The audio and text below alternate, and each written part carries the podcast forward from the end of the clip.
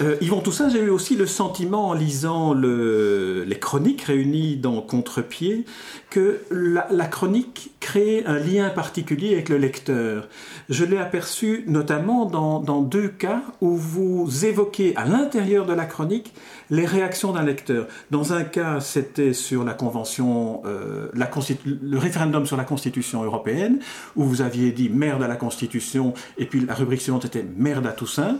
Et l'autre sur laquelle on reviendra, c'est la réponse que vous avez adressée à un commentaire de Madame euh, Rousseau dans l'affaire du trou. Commençons par le, par le premier, si vous voulez bien, merde à Toussaint. Oui. Oui, non, mais ça, écoutez, c'était. J'ai eu l'impression. D'abord, je dis une chose euh, dans cette chronique. Euh, merde à Toussaint n'est pas de moi. Euh, merde à, la.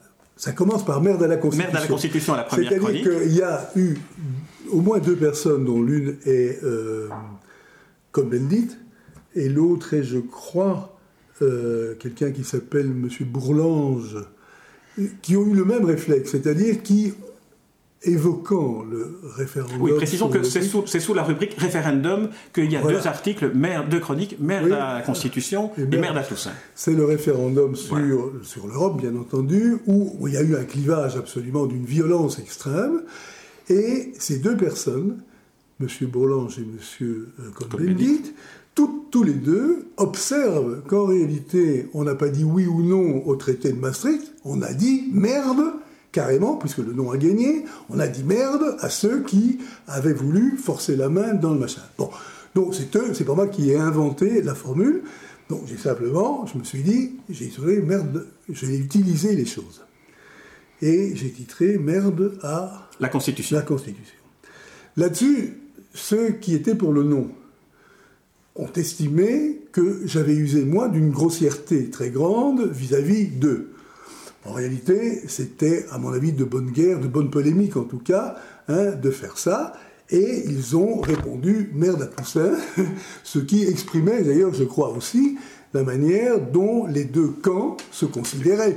C'est-à-dire qu'on n'en était plus, hein, parce qu'on avait beaucoup donné à expliquer pourquoi il était absolument capital hein, euh, que l'Europe euh, avance, la malheureuse, hein, ou au contraire que de l'Europe. Euh, venaient tous les. Hein. donc finalement, entre les deux, euh, bon, j'ai d'ailleurs. Vous voulez que je lise ce texte sur Oui, mais j'aimerais bien que vous lisiez la manière dont, dans Merde à Toussaint, euh, vous, vous, décrivez, finalement, vous reprenez tout ce qui a été dit à votre propos dans, dans, dans, je, je, je, ah je, vais le lire. Je, vais le lire. Après, on fera des lectures. Hein euh, je suis donc notamment, écrivez-vous, à leurs yeux, entre guillemets, un bon apôtre qui déverse habile, multiplie les invectives et se répand en propos haineux. Je ne cesse de prendre la posture de celui qui détient le savoir, alors que visiblement, à court d'arguments, je n'utilise que le seul registre de l'invective pour convaincre les sots que nous sommes, étant bien entendu que je n'ai pas lu le projet de traité constitutionnel.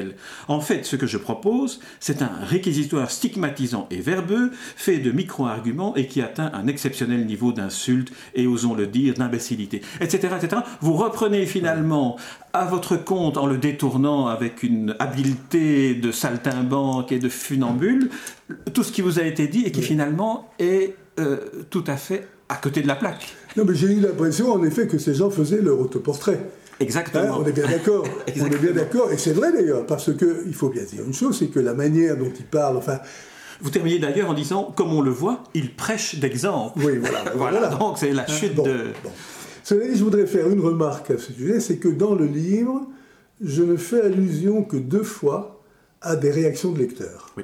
il y a des réactions de lecteurs. Je ne dis pas qu'il y en a des tombereaux, mais il y en a régulièrement, et il faut dire qu'elles sont généralement plutôt positive, c'est-à-dire que ce sont des gens, vous savez, on connaît ça, vous et moi, on a envie d'écrire deux mots à quelqu'un qui pense comme vous, simplement parce qu'il pense comme vous. Et vous êtes très content de savoir que vous n'êtes pas tout seul à penser comme ça. Donc c'est assez normal, mais donc je reçois finalement surtout un, un courrier très très très sympathique. À l'exception de temps à autre de lettres qui vont au fond et qui me condamnent. Et j'ai mis un point d'honneur à ne sélectionner que deux cas parce qu'ils m'ont paru absolument révélateurs, enfin, dans le cas de l'Europe, du clivage épouvantable, et dans le cas de l'affaire du trou, du trou parce que ça a été une, alors on parlait d'émotion tout à l'heure.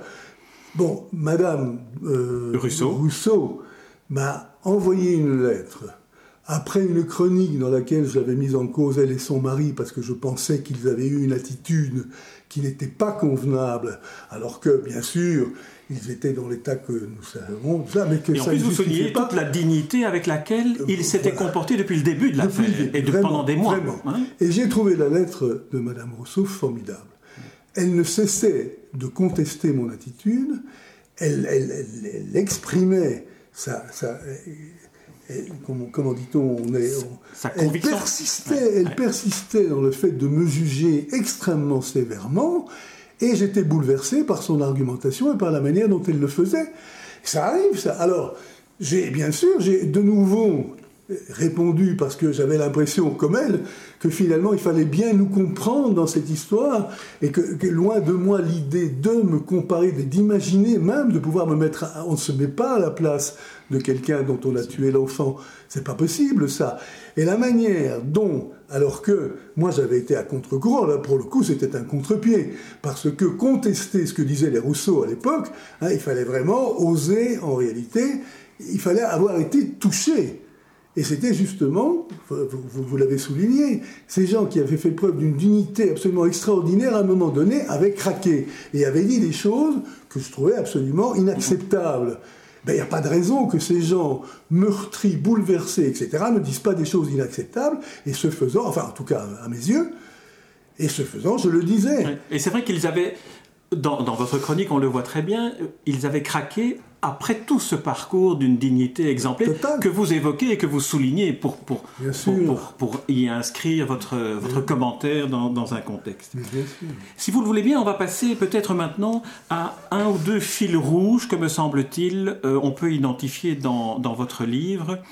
Et le plus important est peut-être l'Europe à laquelle on a déjà fait allusion à plusieurs reprises. Non seulement vous avez une entrée qui s'intitule Europe, mais dans différentes autres entrées, finalement, on voit l'Europe en creux, que ce soit l'article, la chronique sur l'Amérique, que ce soit la chronique sur où vous évoquez euh, entre autres euh, l'islam et, les, progrès euh, de, de l'islam en Europe.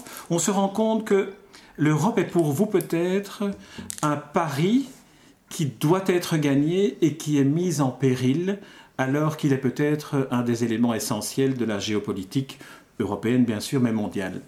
Écoutez, je veux dire, j'ai eu le sentiment assez rapidement, euh, à un certain moment de ma carrière, j'ai couvert, comme on dit dans notre jargon, j'ai couvert le marché commun, comme on disait à l'époque. C'était donc six pays qui avaient décidé de se mettre ensemble, hein, et euh, on sait ce qu'il en advint. C'est devenu la communauté économique européenne, et ils sont à 27 pour le moment. Bon. J'ai eu le sentiment très vite que ce qui se passait en Europe à ce moment-là était pour les gens qui vivaient en Europe, pas, bien sûr pas bien pour les autres, la chose importante de, de ma génération. S'il devait arriver quelque chose de fondamental dans l'histoire de cette fraction d'humanité qui était l'Europe, hein, c'était évidemment cette chose-là qui devait arriver et qui pouvait changer la vie des gens. Et puis, je suis parti avec l'idée que, inéluctablement, ça allait gagner. Et j'ai vécu, comme tout le monde, ce qui s'est passé. C'est-à-dire que j'ai été déçu. Et maintenant, à l'heure où nous parlons, il faut avoir vraiment l'optimisme chevillé au corps. Je dis l'optimisme pour les gens qui pensent comme moi. Hein, je, préviens tous ceux qui peuvent éventuellement m'écrire. Hein, euh, les, europhiles. les europhiles. Il faut vraiment avoir l'espoir chevillé au corps, il faut presque être infadable de penser que ça va déboucher finalement sur quelque chose. Donc on en est maintenant à un wishful thinking formidable, on en est à s'accrocher à des choses qui sont de plus en plus perçues comme étant fragiles, comme étant caduques, etc. etc. Donc, si je devais faire un, survol et, retirer un sujet, un thème que j'ai retrouvé, alors là pour le coup, dans tout ce que je faisais. L'Europe, elle était là ou elle n'était pas là. L'Europe, elle, elle, agissait bien ou elle agissait pas bien. Et actuellement, pendant cette décennie, ça a été une lente dégringolade. Et c'est une des choses qui m'a le plus touché dans, dans, dans, la vie. D'autres choses m'ont touché dans la vie. On parlait d'Obama, enfin bon, il y a tellement de... Mais l'Europe, c'était moi. C'était moi, c'était mon entourage immédiat, et c'était les balbutiements, les premiers pas, j'y étais. Hein, alors en plus, il y avait un côté sentimental, etc. Et donc, vous avez tout à fait raison. L'Europe reste pour moi euh, l'alpha et l'oméga de beaucoup de choses. Alors, comme ce sont des chroniques et comme ce sont des contre-pieds, la manière dont vous abordez le, point euh, Europe dans, les chroniques est chaque fois évidemment un, angle, un angle d'attaque qui permet de remettre en perspective certains mondes qui ne sont pas ceux auxquels on s'attend nécessairement.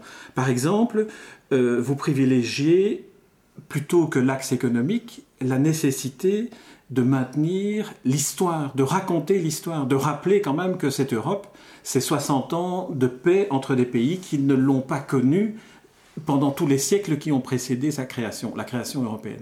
Alors, l'histoire avec un grand H, c'est une invitation à laquelle vous poussez le lecteur de vos chroniques, à, à l'appréhender.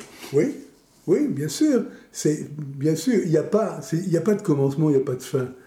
Euh, dans cette histoire-là comme dans les autres. C'est-à-dire, on ne peut pas dire ça. Vous savez, ce qu'on fait avec les, décennies, à un certain moment, je remarque autre chose, c'est qu'on est obsédé par les décennies. Moi, comme les autres, pourquoi décennies? En réalité, euh, pourquoi pas euh, les 7 ans qui ébranlèrent le monde ou les 11 ans qui, etc. Non, non, il faut tout compartimenter et il faut faire ça par étapes.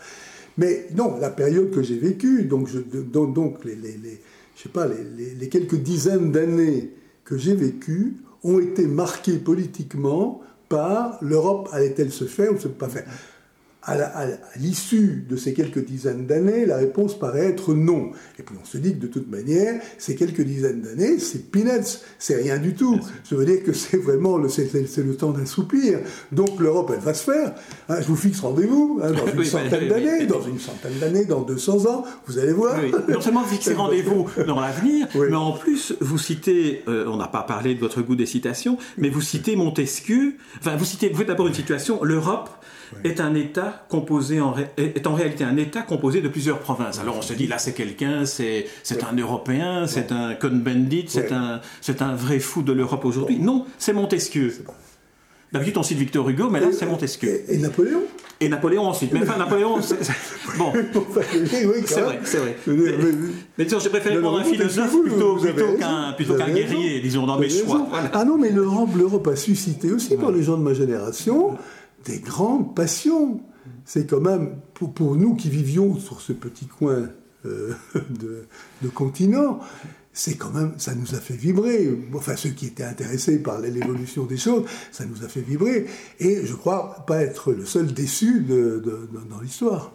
Vous avez d'ailleurs un, mot qui est un mot qui n'a jamais été utilisé à ma connaissance au moment des élargissements successifs de, de, l'Union européenne, qui passait de, de 6 États membres à 27 maintenant. Vous parlez de retrouvailles. Et c'est un très très beau mot qu'on n'a jamais utilisé pour dire les retrouvailles entre ces États qui constituaient l'Europe avant d'y être intégrés dans l'Union européenne. Alors lorsque lorsqu'on écrit ce, ce, type de, euh, de chronique avec cette est-ce qu'on n'est pas déçu de voir que ça ne modifie finalement rien, que effectivement l'élargissement n'a pas provoqué l'enthousiasme qu'on aurait pu attendre? Ça ne modifie rien et ça modifie tout. Comme toujours, les deux choses les plus contradictoires sont entremêlées, sont etc. L'histoire. Moi, j'ai abordé l'histoire aussi par un autre biais qui est celui de mes romans. J'ai écrit ce qu'on appelle des romans historiques. Il y en avait un sur la Renaissance, il y en avait un sur l'épopée napoléonienne. Donc, c'était des moments, justement, je ne m'écartais pas de l'Europe, ça faisait partie, finalement, de mon obsession, puisque dans un de ces livres, qui s'appelait le manuscrit de la Giudecca, j'abordais l'Europe de la Renaissance, c'est-à-dire qui était en train, soudain, elle sortait, elle était, elle était dans les limbes, et il se passait des choses extraordinaires. Il y avait Charles Quint, il y avait François Ier, il y avait, toutes les principautés italiennes, tout ça se bougeait véritablement. Et or, je suis resté immergé là-dedans, dans, cette renaissance, pendant trois ans de ma vie, pour écrire ce livre, tellement j'étais fasciné par la dire comme il n'y avait rien qui me pressait en réalité. Bon, deuxième chose, c'est Napoléon, puisque j'ai écrit un livre sur quelqu'un qui détestait Napoléon, et ce qui me permettait évidemment d'avoir une vision euh, singulière, mais en même temps c'était la même chose. Si Napoléon gagnait, si Napoléon perdait, finalement toutes les pièces du puzzle s'emboîtaient différemment. Alors, je suis aussi, j'ai aussi passé deux ans avec ce, avec ce gentilhomme corse qui détestait, qui détestait son compatriote. L'autre Corse, le, titre de votre roman, c'est ça, l'autre Corse. Alors, je veux dire que c'est euh, cette Europe, même les barons en pain, j'ai écrit une multibiographie de cette famille en pain. Mais qu'est-ce qu'elle faisait, cette famille en pain? Elle exprimait quelque chose qui sortait et qui était industrialisé une partie formidable de la, de, de, la, euh, de la planète, c'est-à-dire l'Europe, encore elle. Je veux dire, l'Europe, l'Europe c'est normal, et on la retrouve évidemment là-dedans. Alors, si vous voulez bien, on va terminer cet entretien avec l'évocation de euh, deux ou trois euh, portraits euh, dont, je vous demanderai ensuite de, lire les chroniques, comme ça les auditeurs pourront se rendre compte de, ce qu'est ces chroniques dont on parle. La première, vous l'avez déjà évoquée, c'est Jacqueline Aubenas. Et j'ai eu le sentiment... Jacqueline, Jacqueline ah, pardon, pardon, Jacqueline, Florence Aubenas. Florence Aubenas, non, pardon, pardon. Alors, Florence Aubenas. Oui, c'est ça, et la, et maman, euh, la maman de Florence, c'est Jacqueline Aubenas, que, que l'on connaît, qui est une grande spécialiste du cinéma, cinéma, et qui vient d'ailleurs de publier un livre sur la cuisine, qui est un livre tout à fait Savoureux. Savoureux, voilà. Alors, c'est de Florence Aubenas dont nous parlons, la journaliste de Libération, qui, euh, dans le portrait que, que vous faites d'elle, euh, double portrait, double chronique. Il y a une chronique écrite pendant qu'elle est enlevée, donc on, ne sait pas, on ne sait pas où elle est, on ne sait pas dans quel état de santé elle se trouve. Et puis la, la, manière dont vous racontez sa libération. J'ai eu le sentiment de lire là le portrait euh, idéal de ce qu'est une personnalité journaliste. Oui, oui. Moi, aussi, j'ai eu l'impression, en commençant par entendre parler d'elle, ce qu'on en disait, et puis en faisant sa connaissance, et en devenant, je l'espère, son ami, en tout cas je l'adore, mais vraiment, d'avoir, d'avoir devant moi un prototype. C'est-à-dire quelqu'un qui, qui rend à nouveau, pour peu que ce soit nécessaire, la profession de journaliste noble.